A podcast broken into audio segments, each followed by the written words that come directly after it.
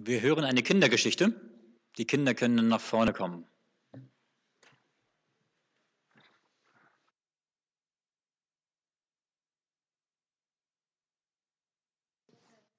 Ja, genau, wir können uns vielleicht hier hinsetzen. Dann kommen wir nicht in die Quere mit den Erwachsenen. So, kommt hier, könnt ihr euch hinsetzen. Schön. Ja, da ist ja noch jemand. Schön. Ja. Ja, hallo, komm hier, hier. Komm, hier kannst du dich hinsetzen. Ja, da ist Platz für dich. Schön, wunderbar. So, wir haben jeden Tag neue, jede Woche neue Kinder. Das, so soll es sein. Schön, dass du da bist, dass ihr alle da seid. Also eine Geschichte. Und zwar vor ungefähr 150 Jahren war in Amerika, in Kalifornien, hat man Gold gefunden.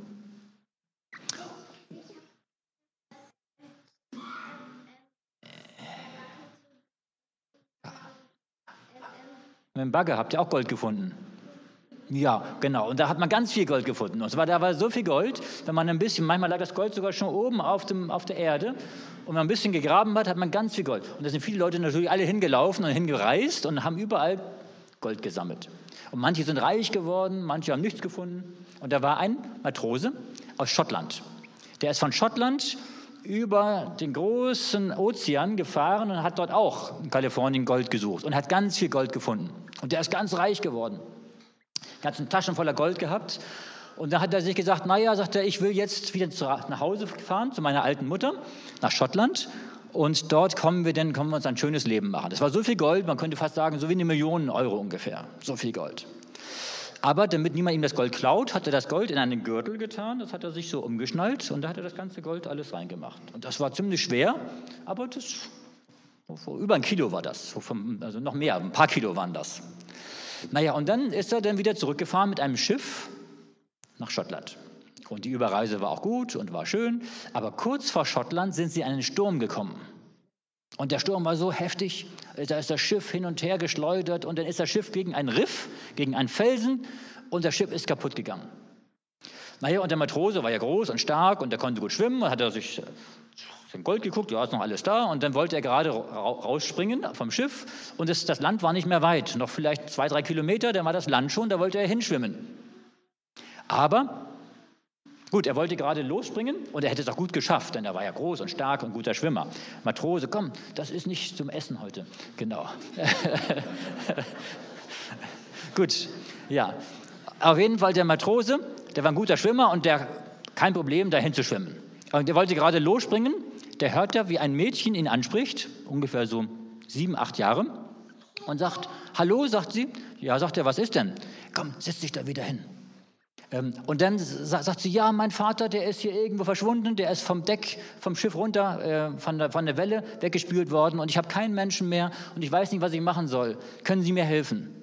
Aber sagt der Matrose, guckt er sich um und sagt, ja, ich weiß auch nicht, sagt er. So gut, sagt er, ich nehme dich mit. Ähm, also du musst dich gut festhalten an meinem Hals. Und dann hat er noch ein Seil genommen und hat das Seil so um das Mädchen und um seinen eigenen Körper herum gebunden, damit sie, wenn sie dann draußen im Sturm in, der, in dem Wasser sind, damit das Mädchen nicht weggespült wird. Und dann ist er runtergesprungen und ist zum Land geschwommen. Und das Mädchen hat sich festgehalten bei ihm, aber das hat sich so fest festgehalten, dass er kaum Luft bekommen hat. Naja, auf jeden Fall ist er geschwommen und wie er so auf der Hälfte der Strecke war, merkt er, dass ihm die Kräfte ausgehen. Das Mädchen war ganz schön schwer und das Gold war auch noch so schwer. Und seine Kleider waren noch schwer und er haben ihn alles runtergezogen. Und er merkt schon, wie er untergeht. Und dann hat er gedacht, das geht so nicht. Er hat gedacht, ich muss mich entscheiden, entweder das Kind, entweder das Kind oder. Komm, lass mal schön liegen, das brauchen wir noch. Also, er muss sich entscheiden, entweder das Kind oder das Gold. Eins von beiden muss er loslassen. Wenn er das Kind loslässt, geht das Mädchen unter und ist verloren. Wenn das Gold loslässt, ist all sein ganzer Reichtum alles weg. Was meint ihr? Wofür hättet ihr euch entschieden? Fürs Gold hättet ihr sich entschieden. Das Gold, du meinst, das Gold wegzuwerfen? Genau, richtig, ja. Er meinte für das Kind, dass das bleibt und für das Gold, dass es weggeworfen wird. Und er überlegt kurz einen Moment und hat sich tatsächlich so entschieden. Er hat das mit dem Messer, zack, abgeschnitten der Gürtel ist runtergefallen. Auf einmal merkt er schon, wie es viel leichter ist und er konnte dann bis zum Ufer schwimmen. Und gerade wo er beim Ufer ankommt, da schwinden ihm die Kräfte und er wird ohnmächtig und er kriegt nichts mehr mit. Und wie er wieder aufwacht, liegt er am Strand und fragt gleich, wo ist denn das Kind? Ja, sagten sie, das Kind ist in Sicherheit. Komm, komm, komm, bleib mal schön hier. Das Kind ist in Sicherheit. Das Kind ist in Sicherheit und das ist gerettet. Und was er nachher herausbekommen hat, der Vater, der ist auch wieder gefunden worden und die Großeltern von dem Kind, die waren ganz reiche Leute in Schottland. Das, die waren Lords. Und dann haben sie davon gehört, dass der Matrose das Kind gerettet hat. Und dann haben sie den Matrosen eingeladen, haben gesagt, wir möchten uns bedanken bei dir. Wir möchten uns bedanken, dass du unsere Enkeltochter gerettet hast. Und dann hat er ihnen die ganze Geschichte erzählt, dass er das Gold da äh, äh, weg hat versinken lassen und so weiter. Und dann haben sie gesagt, ja, wir werden dir alles ersetzen.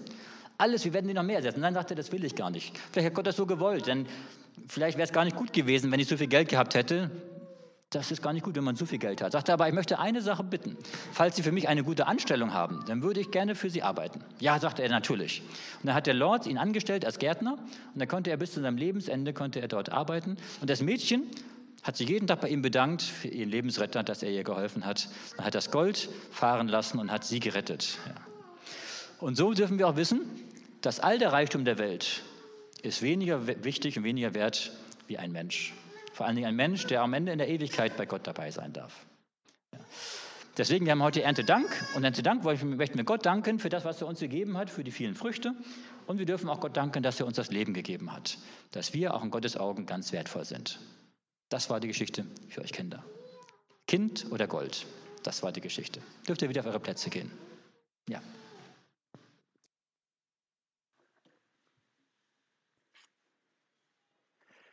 Erntedank.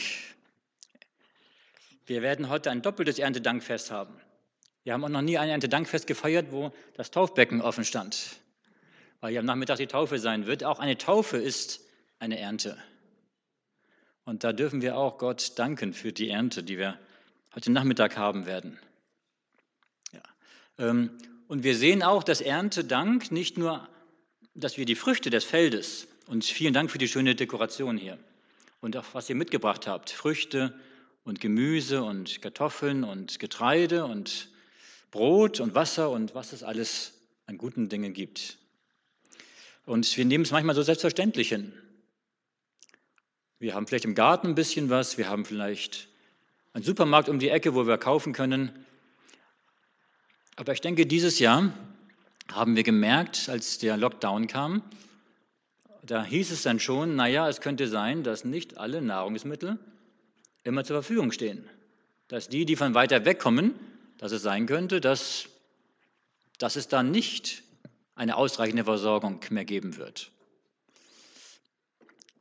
Ich denke, wir müssen uns bewusst machen, dass eigentlich nicht die Menschen das Gemüse und das Obst produzieren, sondern dass Gott es ist, der es wachsen lässt. Ähm, und dafür ist nicht nur das Erntedankfest da, dass wir einmal im Jahr uns daran erinnern, sondern wir sollten uns eigentlich immer daran erinnern. Deswegen sind auch die Tischgebete so wichtig. Warum beten wir eigentlich vor dem Essen? Dass wir Gott, ja? Genau, dass wir Gott danken, was er uns zum Essen gibt. Und daran erinnern wir uns, dass wir, dass Gott es wachsen lässt, dass Gott Regen gibt, dass Gott Sonnenschein gibt und Wind gibt und alles, was, was das Getreide und was die Früchte brauchen, um reif zu werden. Und auch, dass Gott uns auch das Geld gegeben hat, dass wir auch das kaufen können. Beziehungsweise auch die Kraft gegeben hat, auch das im Garten anzubauen und auch äh, ernten zu können. Ja, eine Geschichte zu Anfang. Ähm, ich bin, wie ihr wisst, aus Norddeutschland. Und als wir hier runtergezogen sind nach Baden-Württemberg, kamen wir in eine Gegend, wo sehr viel Wein angebaut wurde. Überall Weinreben rings um uns her. Am Anfang war das sehr schön, weil das, ja, das ist sehr interessant. Das gibt es in Norddeutschland nicht, in Hamburg. Da gibt es keine Weinreben. Ja. Und wenn es welche gibt, dann gibt es höchstens sauren Wein, aber das ist dann auch nicht so. Oder sauren Traubensaft. Ähm, aber wenn man mit der Zeit länger da wohnt, dann merkt man, dass es doch nicht immer so von Vorteil ist. Erstens wegen dem ganzen Spritzzeug, der Wein wird ständig gespritzt und so häufig ja, und von allen Seiten, was nicht sehr gesund ist. Aber dann haben wir mit einem Winzer gesprochen. Ähm, oder einem Wengerter, wie es auch hier heißt. Ähm, und die haben in, im Schwaben haben sie hier ein Sprichwort. Das fällt mir jetzt schwer als Norddeutscher, das hier richtig auszusprechen, ähm, der Schwäbisch. Aber es ist so, wenn der Wein gut geworden ist, dann sagen sie, Euges Gewächs, eigenes Gewächs. Euges Gewächs. Und wenn der Wein ein, ein Jahr mal nicht gut war, wenn er schlecht und gering war, dann sagen sie, so hat's halt unser Herrgott wachsen lassen.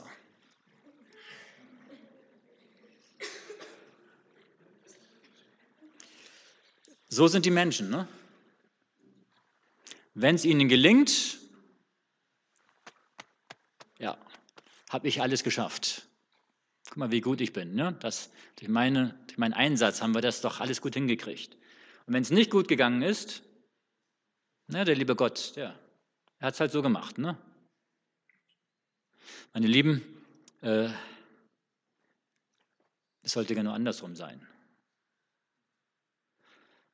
Das, was Gott tut, ist das, wo er uns segnet. Ich denke, wir haben dieses Jahr wieder ein Jahr gehabt, wo es eine reiche Ernte gab. Eine reiche Ernte an Getreide, an Obst, Gemüse. Und da dürfen wir sagen, so hat es der Herr Gott wachsen lassen. Wir dürfen Gott danken für das Gute. Wir blicken dankbar auf diese Ernte zurück. Wir blicken dankbar zurück, dass wir trotz der Corona-Krise an keinem Tag hungern mussten. Auch wenn wir Einschränkungen erlebt haben, meine Lieben, wir jammern auf einem sehr hohen Niveau. Uns geht es noch gut. Es gibt Menschen in dieser Welt, gerade wo die Corona-Krise so stark eingebrochen ist, wo viele in Afrika, viele Menschen ihren Lebensunterhalt verloren haben, viele durch die Corona-Krise hungern müssen und verhungern. Und wir dürfen dankbar sein, dass, dass Gott uns am Leben erhalten hat. Gott ist uns gnädig. Und wir dürfen Gott Lob und Dank sagen. Ich möchte mit euch einen Bibeltext heute anschauen, der auch mit Erntedank zusammenhängt, der uns zeigt, wie Gott auch das Essen vermehrt. Wir lesen dazu Johannes Kapitel 6. Johannes Kapitel 6, Verse 1 bis 13.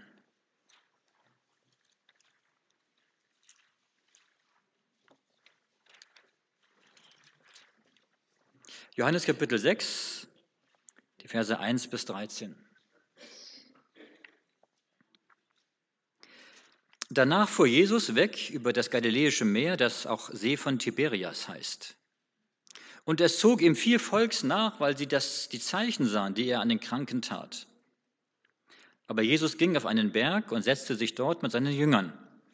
Es waren aber kurz vor dem Passa, dem Fest der Juden. Da hob Jesus seine Augen auf und sieht, dass viel Volk zu ihm kommt und spricht zu Philippus, wo kaufen wir Brot, damit diese zu essen haben? Das sagte er aber, um ihn zu prüfen, denn er wusste wohl, was er tun wollte. Philippus antwortete ihm, für 200 Silbergroschen Brot ist nicht genug für sie, dass ein jeder ein wenig bekomme. Spricht zu ihm einer seiner Jünger, Andreas, der Bruder des Simon Petrus, es ist ein Kind hier, das hat fünf Gerstenbrote und zwei Fische. Aber was ist das für so viele? Jesus aber sprach, lass die Leute sich lagern. Es war aber viel Gras an dem Ort, da lagerten sich etwa 5000 Männer. Jesus aber nahm die Brote, dankte und gab sie denen, die sich gelagert hatten, desgleichen auch von den Fischen, so viel sie wollten. Als sie aber satt waren, sprach er zu seinen Jüngern, sammelt die übrigen Brocken, damit nichts umkomme. Da sammelten sie und füllten von den fünf Gerstenbroten zwölf Körbe mit Brocken, die denen übrig geblieben waren, die gespeist worden waren. Ja, eine sehr interessante Begebenheit. Ich denke, das Wunder, was Jesus hier getan hat, war nicht nur so ein Wunder, sondern es hat eine sehr große Bedeutung für die Menschen damals und auch für uns. Also, ich wäre gerne damals ein Kind gewesen, wäre dabei gewesen, vielleicht sogar der Junge hier, und hätte mit zugeschaut, wie Jesus diese Brote nimmt und wie er sie, wie er, wie er Gott dankt und betet und wie er sie bricht. Es wird immer mehr, es wird immer mehr. Es hört nicht auf. Also sicherlich haben einige Kinder versucht, das irgendwie naturwissenschaftlich zu erklären. Warum einmal aus den fünf Broten so für Tausende von Menschen genügend Nahrung zustande kommt. Sicherlich, das waren mehr als 10.000 Menschen, die da zusammen waren, wenn 5.000 nur schon die Männer waren.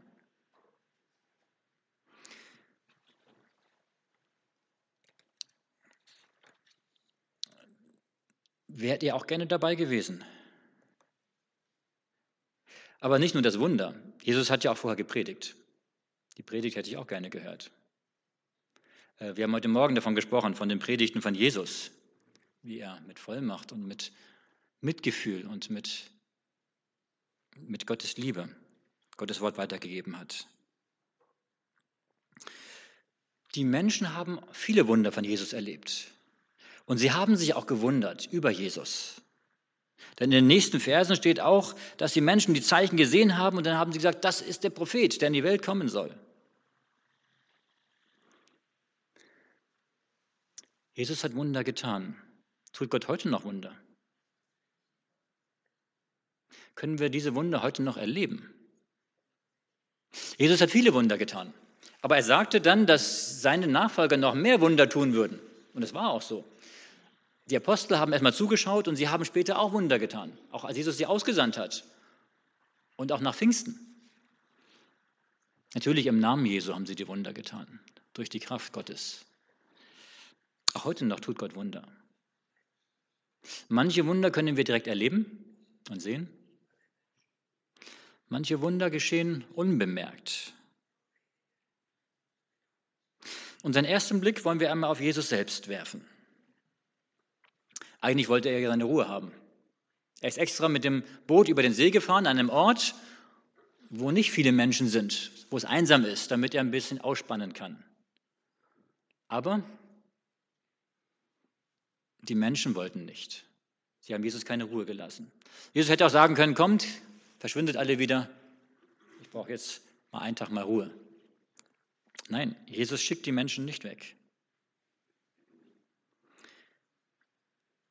sondern er, er nimmt sich der Menschen an.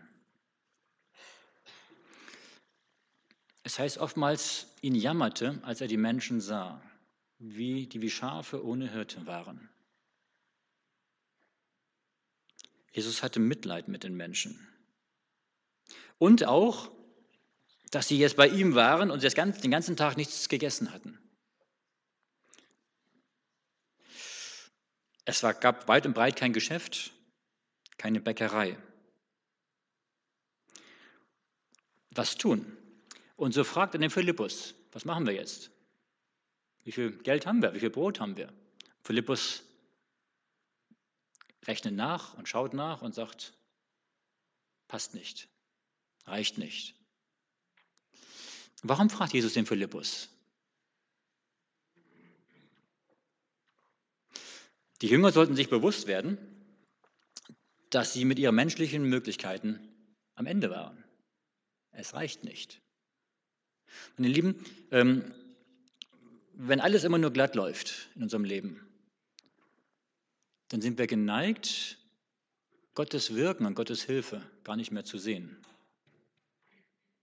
Weil es selbstverständlich ist, dass ja die Mittel, die wir haben und die Möglichkeiten, die wir haben, auch entsprechend eingesetzt wurden und werden. Aber wir kommen immer wieder in Situationen, wo es nicht so ist. Gott führt uns in Situationen, wo wir mit unseren menschlichen Möglichkeiten am Ende sind. Ob das Krankheiten sind, ob das finanzielle Dinge sind, ob das andere Probleme sind, Nöte sind. Und das ist manchmal ein Segen. Und dieser Segen ist, dass wir dann Gottes Eingreifen erleben dürfen. Gott hat das Volk Israel, als er aus Ägypten sie führte, zum, zum Roten Meer geführt. Hätte sie doch auch darunter rumführen können. Nein, er führt sie an einem Punkt, vor ihnen das Meer, rechts und links die Berge, hinter ihnen die Ägypter. Er hat sie extra dahin geführt, damit sie erkennen sollten, dass Gott das Wunder tut. Er hat das Meer geteilt. Je größer unsere Schwierigkeiten sind, je größer, je mehr wir selber nicht mehr weiter wissen und je, je größer die Probleme in unseren Augen erscheinen, desto größer sind Gottes Wunder. Interessant ist, dass Andreas hier kommt. Er hat schon mal einen Ansatz einer Lösung. Und Andreas sagt, ich habe hier ein Kind mit fünf Broten und zwei Fischen. Übrigens, Andreas war immer derjenige, der andere zu Jesus geführt hat. Er hat seinen Bruder Petrus zu Jesus geführt. Er hat hier das, den Jungen zu Jesus geführt, das Kind. Er hat die Griechen kurz vor Jesu Tod zu Jesus geführt. Er wusste selbst nicht, was zu tun, aber er wusste, Jesus weiß immer Bescheid. Er hat aber für alles eine Lösung. Also hat er gesagt, komm hier, geh zu Jesus. Da findest du Hilfe. Ein Beispiel für uns, dass wir auch die Menschen zu Jesus führen und dass sie bei Jesus Hilfe finden, auch wenn wir nicht helfen können. Jesus hat als guter Hirte Erbarmen mit den Menschen, die ohne Orientierung sind, die ohne ihn in die Irre gehen. Und er möchte den Menschen das Heil geben.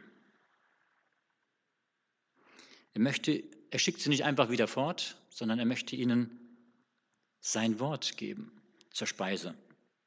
Er versorgt sie mit dem, was sie brauchen. Luther sagte einmal, so dient uns das heutige Evangelium dazu, dass wir den lieben Herrn Jesus Christus als gnädigen Vater und Herrn erkennen sollen, der uns an Leib und Seele gern helfen will.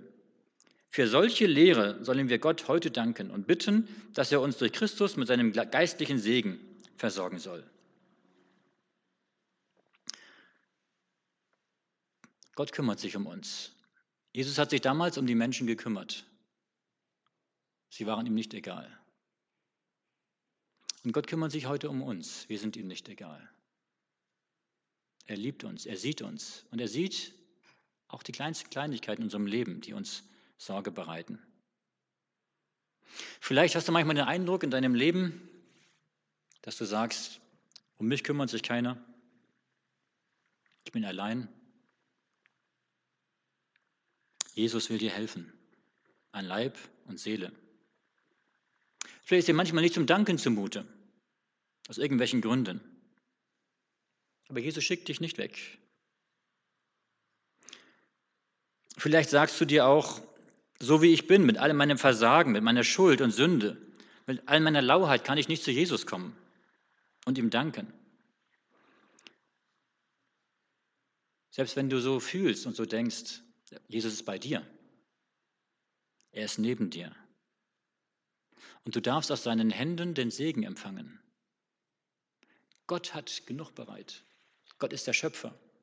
Und er hat so viel für alle Menschen dieser Welt. Er kann alle Menschen, alle Tiere, alles, alle Geschöpfe, die es gibt, kann er versorgen. Deswegen, wir dürfen aus seiner Hand nehmen. Deshalb, auch wenn wir einen solchen Herrn haben, dass wir solchen Gott haben, ist auch ein Wunder. Denn die meisten Menschen glauben das nicht und wissen das nicht. Das Zweite, hier lesen wir in dieser Geschichte, dass Jesus diese fünf Brote nahm und die zwei Fische. Was hat er dann gemacht? nachdem er das bekommen hat. Was hat er gemacht? Hier steht, er, er sah zum Himmel auf, zu seinem Vater, und er dankte.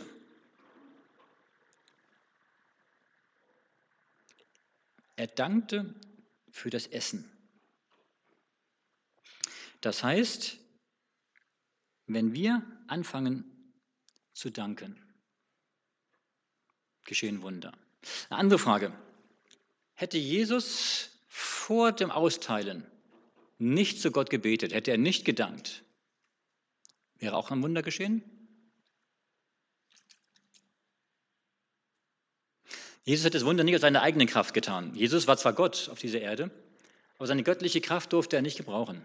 Er hat die, seine Wunder immer getan aus der Kraft Gottes, aus der Kraft des Vaters. Hätte er nicht gedankt, ich bin überzeugt, es wären fünf Brote und zwei Fische geblieben. Es wäre kein Wunder passiert. Aber er dankt Gott und er dankt, denke ich, Gott auch schon für das, was Gott tun wird. Denn er hat, denke ich, schon gewusst, was Gott tun wird. Und er hat im Voraus gedankt. Das Dankgebet hat alles verwandelt. Als Jesus dankte, passierte das Wunder. Morgens gehen wir aus unserem Haus, kaufen vielleicht ein paar frische Brötchen und denken, schön, dass der Bäcker heute Morgen so früh aufgestanden ist, dass er Brötchen gebacken hat und dass wir was zu essen haben. Und dass er die Brötchen nicht im Ofen vergessen hat, dass sie nicht schwarz geworden sind. Mittags setzen wir uns an den Tisch und freuen uns und denken, gut, dass wir nicht irgendwo in Mexiko sitzen in dem Smog. Gut, dass unsere Häuser nicht durch, durch einen Hurricane verloren gegangen sind, zerstört wurden. Gut, dass wir nicht dort leben, wo es Dürrekatastrophen und Hungersnöte gibt oder Bürgerkriege. Und abends legen wir vielleicht die Füße hoch und denken, wunderbar, dass wir auch uns ein Glas Traubensaft leisten können, das unserer Gesundheit zuträglich ist. Wir haben das Denken nicht verlernt. Wir sehen, was an dieser Welt los ist. Und wir gehen nicht gedankenlos durch diese Welt, nein. Aber wenn wir denken, ist die Frage, ob wir auch danken. Denn das Denken sollte zum Danken führen. Wer denkt, freut sich über die Ernte in diesem Jahr. Wer dankt, erkennt in dieser Ernte Gottes Wunder. Dass Gott auch dieses Jahr wieder ein Wunder vollbracht hat. Wer dankt, erkennt, dass diese Brotvermehrung, die damals passiert ist, auch heute noch stattfindet. Frage, wie viele Weizenkörner hat der Bauer im Frühjahr in die Erde gelegt? Ein paar hundert. Wie viele hat er geerntet? Ein paar Zehntausend oder ein paar Millionen. Das heißt, wie kam diese Vermehrung zustande? Diese Brotvermehrung? Natürlich, durch Gottes Wunder. Gott tut noch Wunder. Natürlich kann die Wissenschaft versuchen zu erklären, aber warum ein Samenkorn, was man in die Erde legt, sich vielfältig vermehrt? Wie schwer ist so ein Samenkorn? Ein paar Gramm. Oder wenn man ein Kürbis, wenn man einen Kürbiskern in die Erde legt, wie, wie schwer ist ein Kürbiskern? Ein paar Gramm. Wie schwer ist ein Kürbis? Wie kann aus einem grammgroßen Kürbiskern ein riesengroßer Kürbis werden, der, der viele Kilo wiegt? Manche sind so schwer, dass mein Mensch sie gar nicht tragen kann. Wie kann das passieren? Natürlich kann man sagen, das ist in den Genen des Samenkorns mit drin. Aber wer hat denn die Gene da reingelegt? Gott tut Wunder. Gott tut heute immer noch Wunder. Das heißt, der Kürbis ist tausendmal und millionenmal schwerer als, als der Kern, den wir ausgelegt haben. Sicherlich, dieses Wunder wäre nicht möglich ohne unsere Arbeit. Wenn du diese Weizenkörner nimmst und sie in deinem Keller legst, dann wachsen da keine neuen Halme. Dann bleiben sie da liegen. Ähm, interessant ist aber, man hat mal Getreidekörner gefunden, die schon einige tausend Jahre alt waren, irgendwo ausgegraben. Und dann hat man sie in die Erde gelegt und bewässert. Was ist passiert? Ist was gewachsen. Ja, selbst wenn nach Hunderten von Jahren man denkt, das ist schon lange abgestorben, ist immer noch Leben drin, wo Gott Wunder tun kann. Das heißt, natürlich müssen wir etwas dazu tun. Wir müssen das Samenkorn in die Erde legen. Wir müssen gucken, dass es auch Regen abbekommt, dass Unkraut weggemacht wird, dass, dass auch die Sonne scheint, drauf scheint, dass es vielleicht gedüngt wird. Aber wir können noch so viel ziehen an dem kleinen Gräschen. Dadurch können wir es nicht zum Wachsen bringen. Das, wir ziehen es höchstens raus dass es nicht mehr, nicht mehr weiter wachsen kann.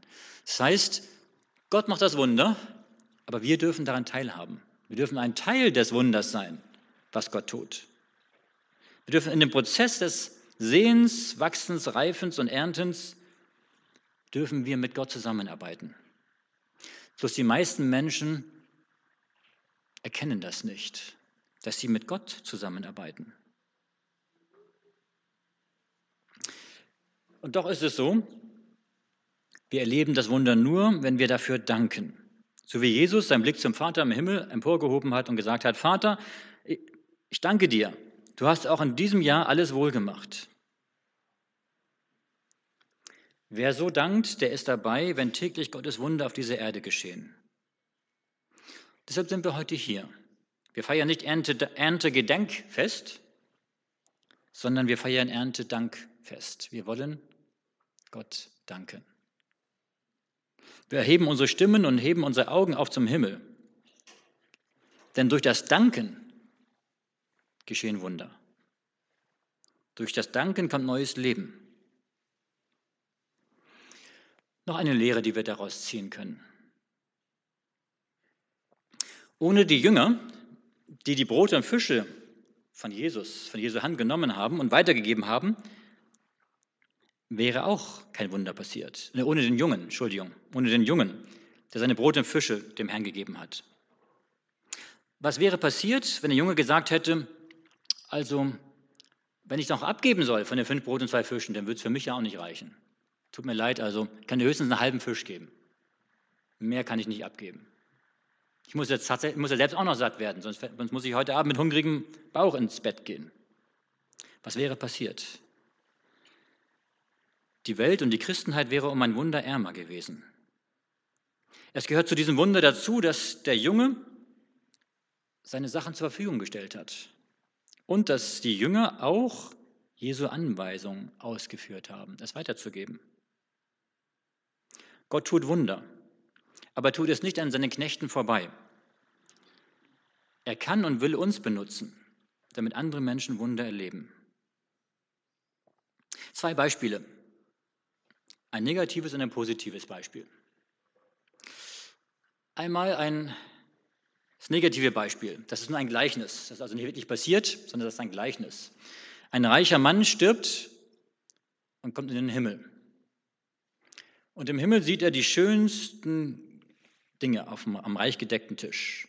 Und das Wasser läuft in den Mund zusammen und und er freut sich schon auf das schöne Essen und er fragt, was es denn kostet. Und dann sagen sie ihm, ja, alles kostet hier nur einen, nur einen Cent. Oh, sagt er, das ist kein Problem. Ich habe genug Geld, ich bin ein reicher Mann. Ich könnte hier die ganze Ewigkeit alles bezahlen, was hier ist. Ja, sagten sie im Himmel, aber es gibt ein Problem dabei. Hier zählt nicht die Währung auf der Erde, die Währung des Himmels ist eine andere Währung. Da sagt er, und welche Währung ist denn das, dass ich mein Geld tauschen kann? Nein, sagten sie, das kann man nicht tauschen. Die Währung des Himmels ist die Währung. Das Geld zählt hier, was wir auf der Erde verschenkt haben, weitergeben haben. Und da musste der reiche Mann einsehen, dass er im Himmel bettelarm war, weil er sein Geld nur für sich selbst verwandt hat, weil er keinen einzigen Cent weitergegeben hat, hat er nichts gehabt. Natürlich ist das nur ein Gleichnis. Das heißt nicht, dass was wir für uns verwenden, zählt. Sondern Jesus sagt, wir sollen uns Schätze im Himmel sammeln. Wie sammeln wir uns Schätze im Himmel? Indem wir in die Währung des Himmels tauschen. Und die Währung des Himmels ist das Geld, was wir anderen weitergeben oder auch die Gaben, die wir anderen weitergeben. Ein positives Beispiel. Ein Medizinprofessor stirbt. Und er hat drei Söhne und sie lösen seinen Haushalt auf. Die Mutter war schon einige Zeit vorher gestorben und der Vater hatte mit seiner langjährigen Haushälterin allein gelebt.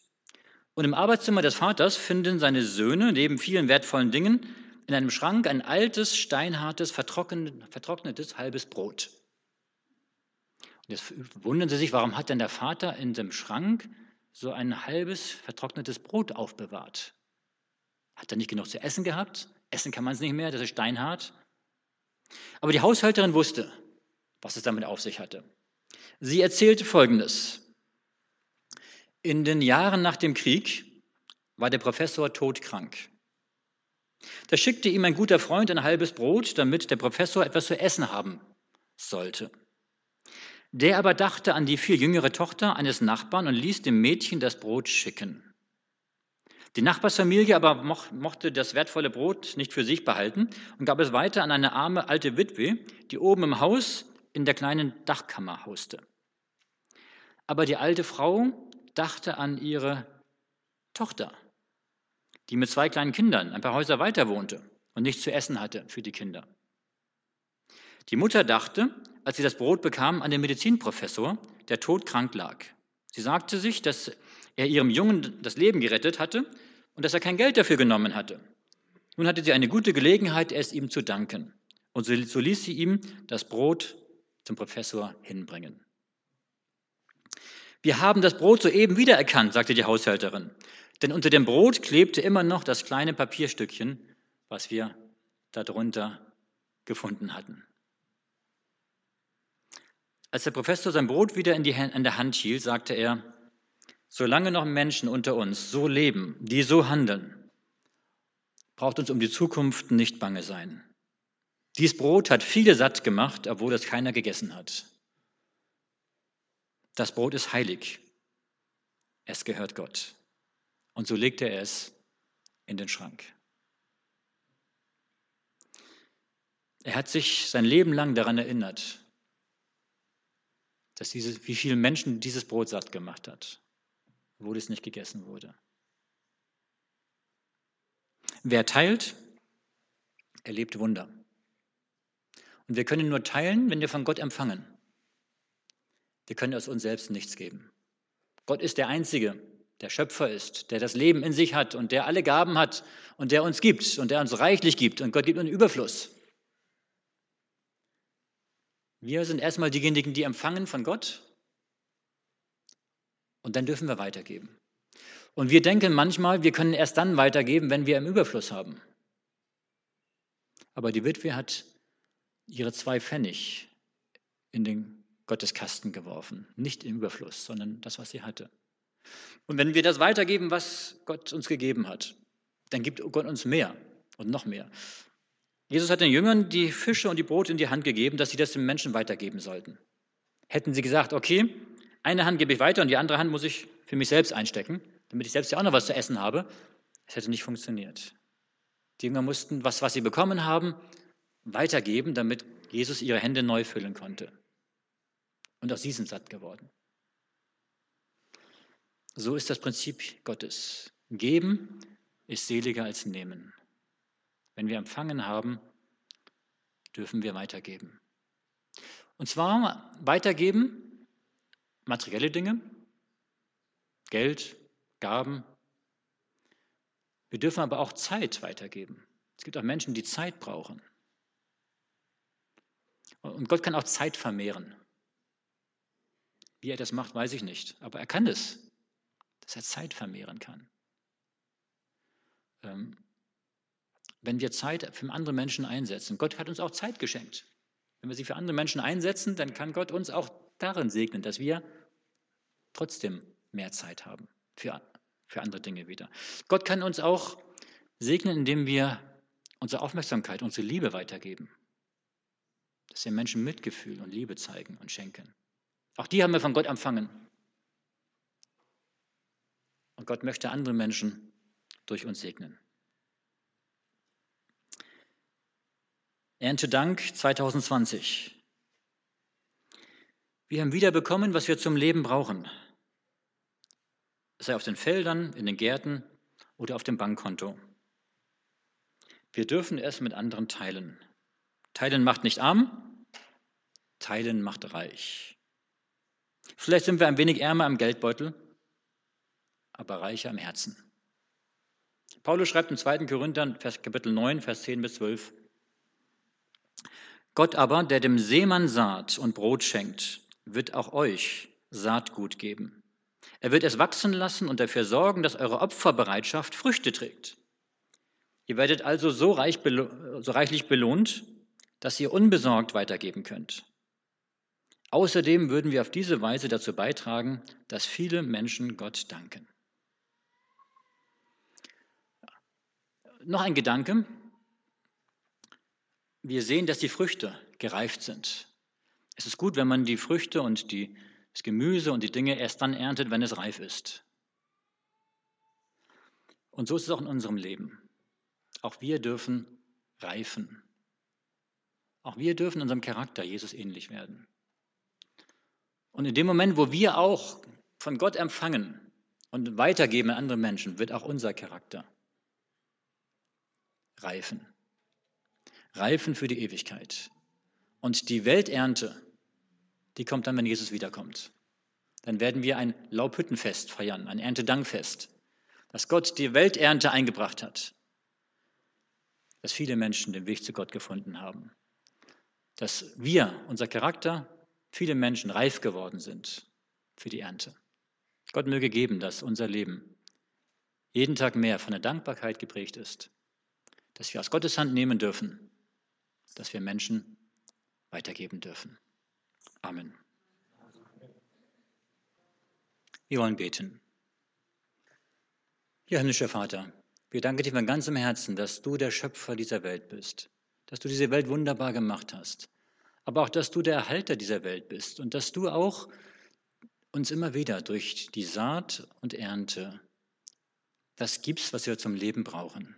Wir danken dir, dass du dieses Jahr wieder Sonne und Regen und Wind gegeben hast, dass es nicht zu heiß und nicht zu kalt war und dass du verheißen hast, solange diese Erde steht, soll nicht aufhören, Sommer und Winter, Saat und Ernte, Frost und Hitze, Tag und Nacht.